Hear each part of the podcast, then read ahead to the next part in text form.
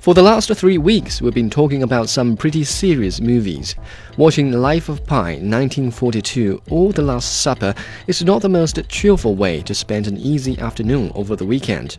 Well, the producers of Lost in Thailand couldn't have picked a better time. It is high time the Chinese viewers be presented with a decent comedy.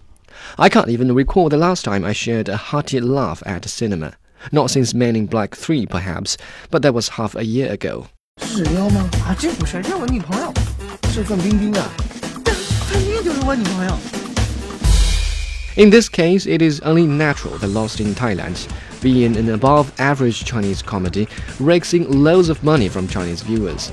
The movie is a sequel to the 2010 box office success Lost on Journey and retains a similar storyline about a smart looking businessman and a simple minded companion on a journey of frustration and absurdity.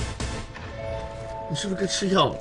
你咋知道啊？你咋知道啊？你咋知道呢 ？The film is still led by a combination of Xu Zhen and Wang Baoqiang.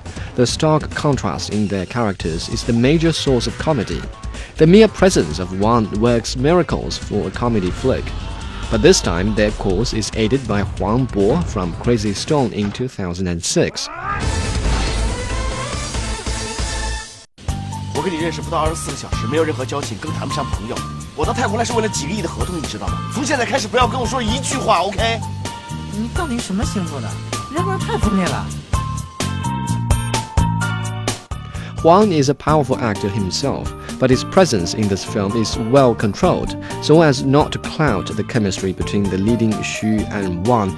And indeed, the three of them manage to keep the viewers entertained. I watched this movie during an early showing on Monday morning with scarcely more than 10 people, but laughter never died out in that showing. This is remarkable if you realize that this film is the debut for Xu Zhen as a director. The previous installment, directed by Ye Weiming, reproduced the annual diaspora of Chinese migrant workers during the Spring Festival.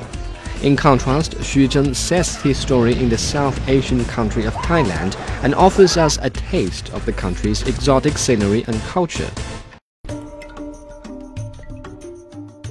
You can't really blame the director for not showing the realities of China, since he delivered on a decent comedy, something we've all been waiting for a long time.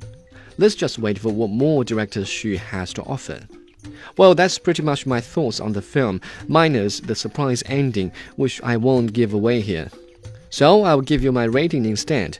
Lost in Thailand gets a 6.5 out of 10.